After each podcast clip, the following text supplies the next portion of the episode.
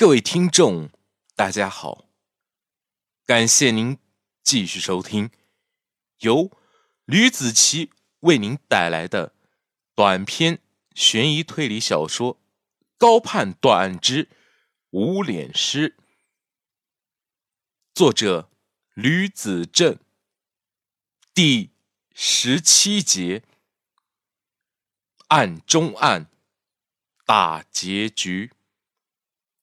高盼他每到快要结案之前，都要做一番十分繁琐的调查，一般都会消失几天。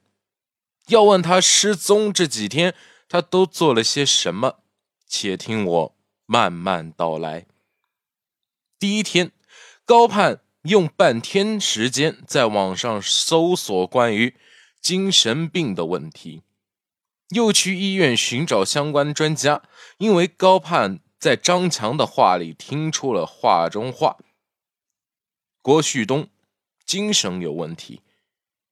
现在还不能定夺，在问了那些对精神方面有研究的医生之后，高盼的假想被进一步落实。询问过专家，就对着病有一些行为进行调查。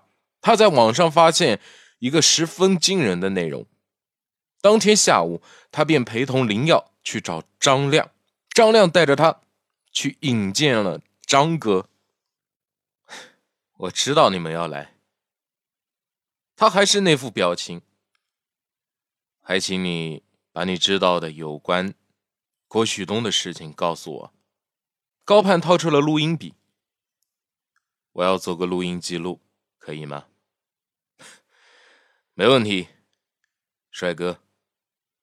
张大哥说：“当天下午，高盼就得到了自己想要的内容，当晚就开始起草最终案件事发经过。他花了整整一个白天、一个夜晚的时间，推导出了杀人案的整个过程。就连他都想不到，整件事情的来龙去脉是这般离奇。”作为一个合格的警察和侦探，必须做到可以用自己已知的线索推导出案件发展的全部过程，而推导的八九不离十。高盼他早已准备好了这一点，而且十分的好，在业界里也是速度最快的、判断最快的一位警察。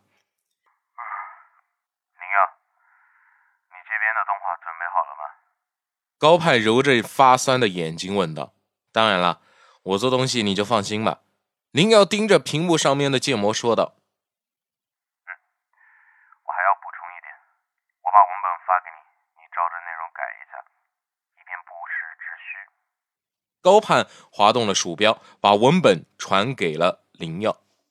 收到了，高大哥，那你早点休息哈。林耀担心高盼的身子。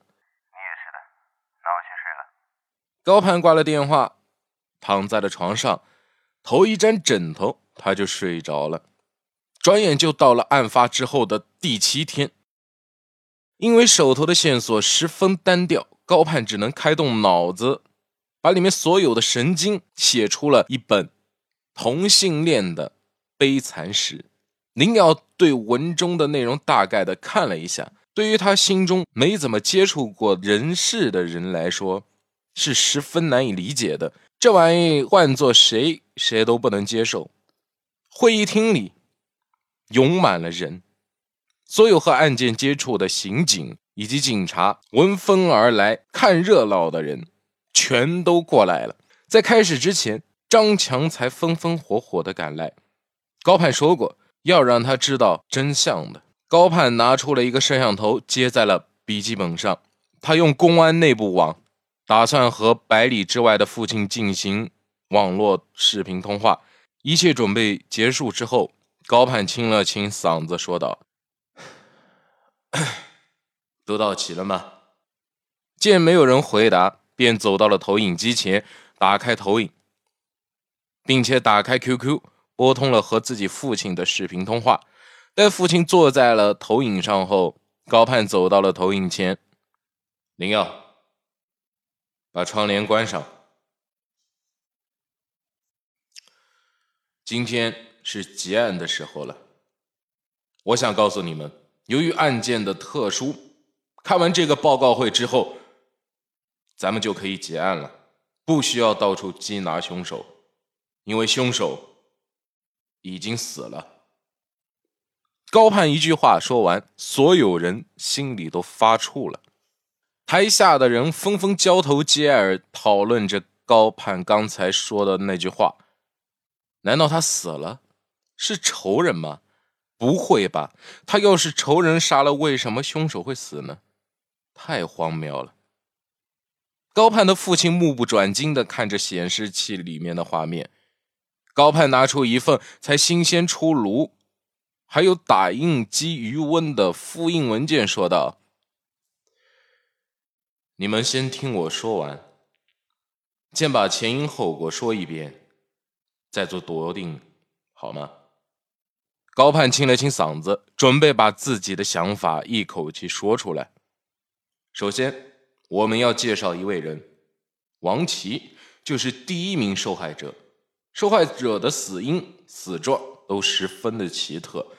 我们前几天找到了几个疑点：王琦为什么会被杀死？又有什么仇恨可以使他被凶手用霰弹枪把他给杀死？为什么在发现死者之前，草丛里会发出一声撕心裂肺的女人的叫声？首先，我回答一下：王琦为什么会被杀死？为什么会被杀死呢？又有什么仇恨可以这样惨无人道的被人给杀害呢？高盼以叙述故事的口吻说道：“首先。”咱们得说一下第二位死者郭旭东，他是一名患有精神分裂症的人。他的精神分裂的原因就是他是个双性恋者。这一起案件的主要人员一共三人：张某、王琦和郭旭东。郭旭东曾经在一次酒后。没有受得起酒精的刺激，把张某给侮辱了，这是第二重人格。张某是郭旭东的朋友，从小玩到大，交情可能说是日久生情。而案件的导火索便是郭旭东抢了张某的女朋友王琦，这就是他的本哥。东窗事发之后，张某不顾多年的交情，对。郭旭东大打出手，两人从小玩到大的交情就这样结束了。导火索就在这一刻被点燃，以十分快速的速度燃烧到了火药。在三天之后，郭旭东绑架了王琦。绑架王琦的原因，正是王琦伤了张某的心。在双重人格的驱使下。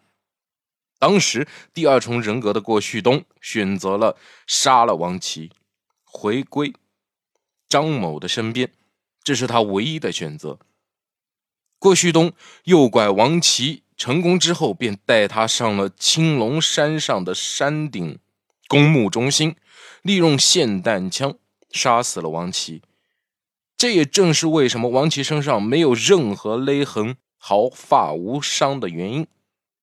由于双重人格是精神疾病，所以脑子十分不灵光。高盼说道：“郭旭东居然在前天下午发个短信给张某，说明了自己要和女孩王琦一起死。其实郭旭东可以早在那天晚上就死的，只不过他始终是没有狠下心来。”那天月亮十分的圆，郭旭东把自己准备好的霰弹枪轻轻地藏在了背后，为了分散王琦的注意，不让他认为自己要被杀了，便随便编了一个谎话。高盼打开了动画素材，上面出现了一个红色、一个黑色的人，红的代表王琦，黑的代表郭旭东。郭有为咽了口唾沫，心脏在扑通扑通的跳着。该来的始终要来了。高盼的小说要开始了。十一月二十二日凌晨十二点三十分左右，一轮明月挂在高空。高盼说道：“恍惚间，一只乌鸦从天上飞过。”郭旭东把枪背在身后，和王琦讨论着什么。两人突然越讨论情绪越差，最后竟然变成了争吵。你为什么不喜欢，还骗我上床？你在玩弄我的感情和我的人。哼，就玩弄你了，怎么样？今天就把话撂在这了。我今天约你出来，就是为了我要杀你，都是你害的。我和张某处境变成这样。郭旭东表情顿时变得阴冷无比，他的手背在身后，从他身后传出了一声上子弹的声音：“别，别杀我！”王琦这才反应过来，郭旭东找他上山，并不是为了来墓地换换口味、找找刺激，而是想杀了他。他现在才反应过来，明显是太迟了。郭旭东的手枪顶在了王琦的鼻子上，不杀你。太迟了。对了，我不是喜欢你的人，知道吗？红颜祸水。王琦此时的模样就像是疯子一般，跪在了郭旭东的腿边。这种时候，山上前不着村后不着店的，唯一找救兵的法子是找不来了，只能让自己变得谦卑一点，自保自救。郭旭东因为受了。和张某一刀两断，从前的友情荡然无存的刺激，他的性格大变，看一切的事物全变了。此时他就看见王琦，就像是看到一个披头散发的陌生女人。他十分阴毒的看着自己，我要把你的男人给抢过来，接了，给不。郭旭东开始了挣扎，王琦见他失控了，不住的往身后退去，身子突然被一个光滑平整的墙面给挡住了。回头一看，自己正贴在一块墓碑，墓碑上的相框中，一张惨白的老妇人的脸被月亮照映下，恐怖至极。他下意识的尖叫着：“你，你。”放了我吧！他的眼泪不自主的流了下来。在猎人和猎物之间，他别无选择，只能做任人宰割的羔羊。他抱住了墓碑，眼睛闭着，怕看到那个枪口。多希望是一场噩梦，希望一切都会好起来。枪声划过寂静的夜空，那只乌鸦落在了墓碑上，一具没有脸的女尸重重的倒在了地上。郭旭东把枪放回了车中后，把王琦的尸体抱起来扔进了草丛中。人格分裂也是属于一种精神疾病，行为异常更是自然不过的。高盼调出了一段录像，里面是一个男人，文艳坐在凳子上看着视频，脸一下红了。视频中出现了一个嘴巴。高盼的声音从喇叭里传出来：“你说几句吧。”“哎，哎呀，天哪！你拍我干什么？”镜头晃了晃，文艳的声音从镜头里的嘴巴里传出来：“你不是学过尾音吗？”高盼说：“说几句吧。”文艳随便说了句。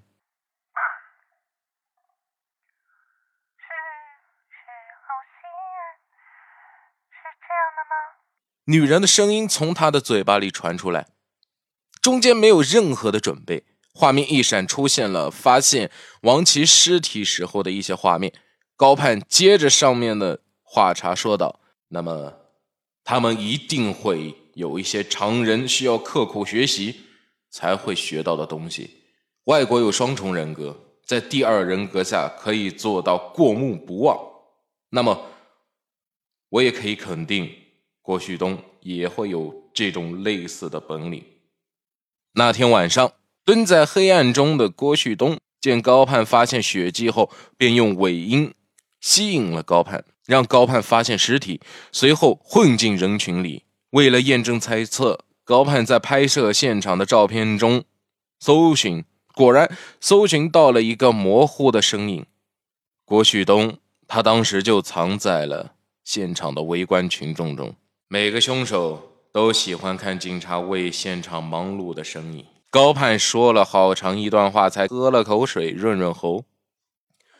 后来，郭旭东因为自责，他回到了自己曾经搞垮自己父亲所开发的一处烂尾楼中自杀了。他本人的人格在第二重人格的。走廊里开始了对战。说起来，双重人格是十分恐怖的。他不光是对他人，对自己也是这样。虽然同是一个人，就仿佛是鬼上身一般，阴晴不定，甚至可以在同一个平面里看到同一个自己。如果高盼他没有猜错，郭旭东是能看到另一个自己的，一分为二。一个是本格，一个是第二重人格。他们两个其实都是郭旭东。你杀了他，你是不想活了吧？郭旭东的左手大拇哥扣在了扳机上，枪口对着自己。我我没杀，我说了不是我杀的，不是你杀的，我都看见了，不要狡辩了。不，我没有杀，真的不是的。我喜欢张哥，为什么要杀他的女朋友？你还好意思说呢？哈，王琦夺了你的男人，你认为不公平，就杀了王琦。可是我喜欢王琦，我不得不杀了你。最恨伤害我亲人的人了，你是跑不掉的。可是。郭旭东痴痴的对着走廊尽头的墙笑道：“哈哈你杀了我，你也会死的。滚你妈的！老子不怕，死了之后三百年还是好汉。虽然两个人格，郭旭东都明白，杀了对方自己也会消失。可是生性重情重义的本哥，实在是不能容忍。”啪的一声，第一枪打在了郭旭东的脸颊上，切，真疼啊！你还真的要杀了我？郭旭东的眼泪下来了，很奇怪，只是一半流着眼泪，另一半是惊愕和痴疼。我就要杀了你！你杀了我好了。郭旭东十分生气的说道：“哼，有胆量！你以为我不敢是吗？你会后悔的。”话音落下，郭旭东右手陡然下沉。你死后，我也不想活了。本格，郭旭东说完，右手手中的手枪，那个枪口正好对准了左胸，因为右手。有一些顺拐产生的误差，并没有立刻杀死了自己。郭旭东一个人挣扎着退到了靠近楼梯口的墙上，疼痛让他第二重人格短暂的消失了。因为是烂尾楼，四处很容易找到石头，于是他把一根绳子扣在了手枪和砖头上，砖头扔出了走廊的。悬空中完成一切后，郭旭东对着自己的脑门开了一枪，手因为失去大脑的控制，加上坠着一块石头，左轮手枪很容易的就掉下来了。所以说，真凶只有一个，你们知道是谁了吧？高盼说完，台下面的警察皆是一片吃惊，都不知道该说什么了。至始至终。都没有出现第三个人，看你们的样子，你们似乎都猜出来是谁了吧？高盼喝了一口水，十分惬意的说道。高猛看着屏幕的表情时好时坏，此时他忍不住了，就看见他十分诧异的说：“你难道就查出来这些东西？”“是的，爸爸。但是我现在还没说凶手是谁呢。高盼说：“只见他打一个响指，坐在人群中，突然默默的站起来，三名警察。杀死王琦的凶手是郭旭东，而杀死郭旭东的人是三名警察，其中的两个人已经走近了凶手，左手、右手搭在了凶手的肩膀上。你、你们干嘛？刚才凶手说话了。”没错，杀死郭旭东的凶手就是他。高盼的声音停下来，两声手铐声传来，众人纷纷转头，就看见林耀的双手被铐在了椅子上。喂，你们为什么要铐我？林耀，我问你，那天闯进鉴定科破坏子弹上指纹的人是不是你？高盼最后还是把话给说破了。我，我没有。林耀瞪着高盼，眼中透出一股不屈的劲，铁证如山。你还有什么好说的？高盼拿出了一根 U 盘，插在了投影仪上。投影在幕布上是有一段视频的，虽然画面十分黑暗，但看出来画面上的人实打实的是林耀。在场有鉴定科的人。他们无不大吃一惊，怪不得手枪里面的子弹再怎么找都没有找到指纹，原来是被他给破坏了。我在看到子弹上没有留有任何指纹的检测报告以后，我就开始怀疑自己人当中是不是有个内鬼。还好我留了一手，现在我想想，还是明智的。高盼从口袋中拿出一个小袋子，里面装着一颗子弹。我早就猜出来会有人可能会去销毁子弹上面的指纹了，于是，在很早之前就把子弹给调包了。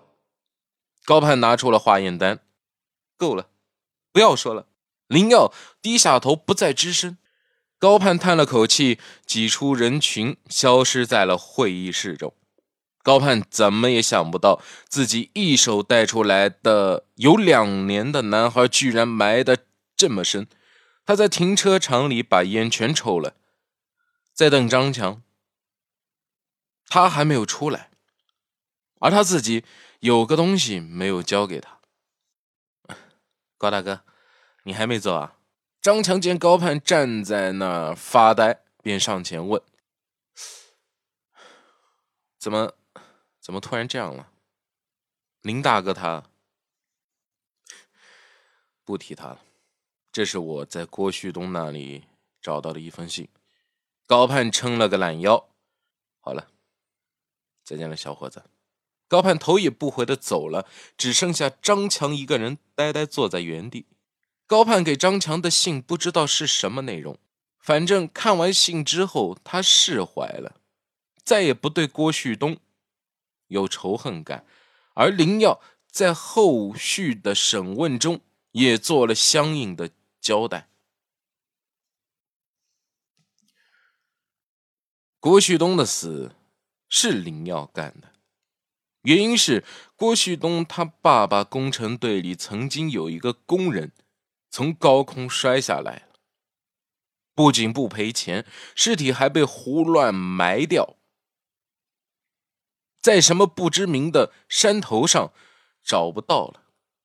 当时施工方隐瞒此事，活不见人，死不见尸，政府也不管。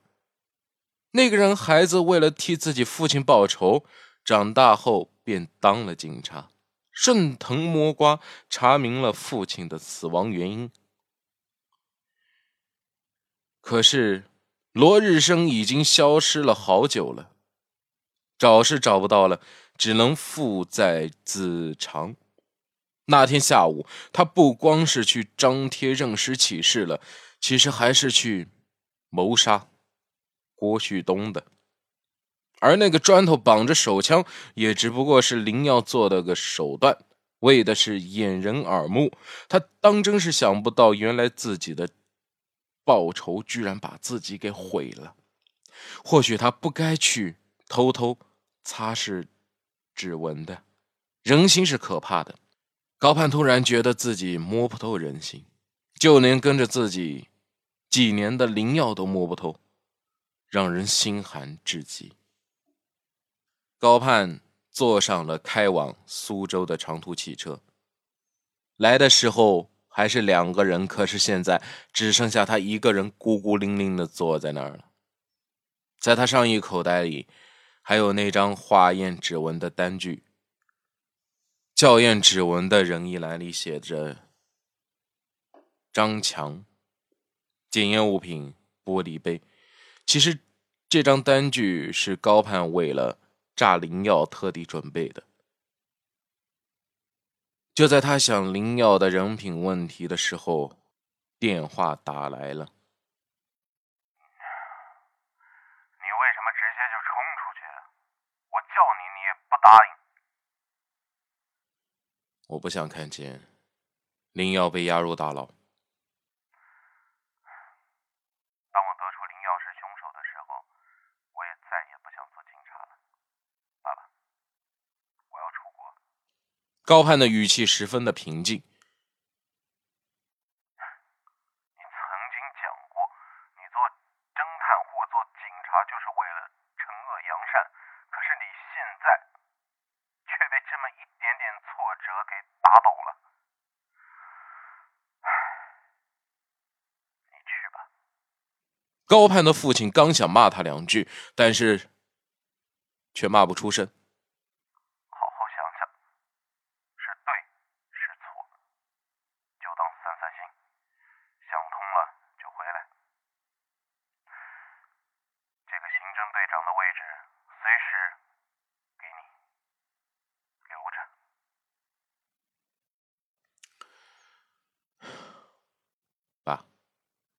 高盼刚想说不必多此一举的时候，电话被挂断了。哎，算了，管他呢。他把手机揣在了兜里，闭上了眼睛。长途汽车还在一眼望不到头的高速公路上行驶着，直到消失在远方。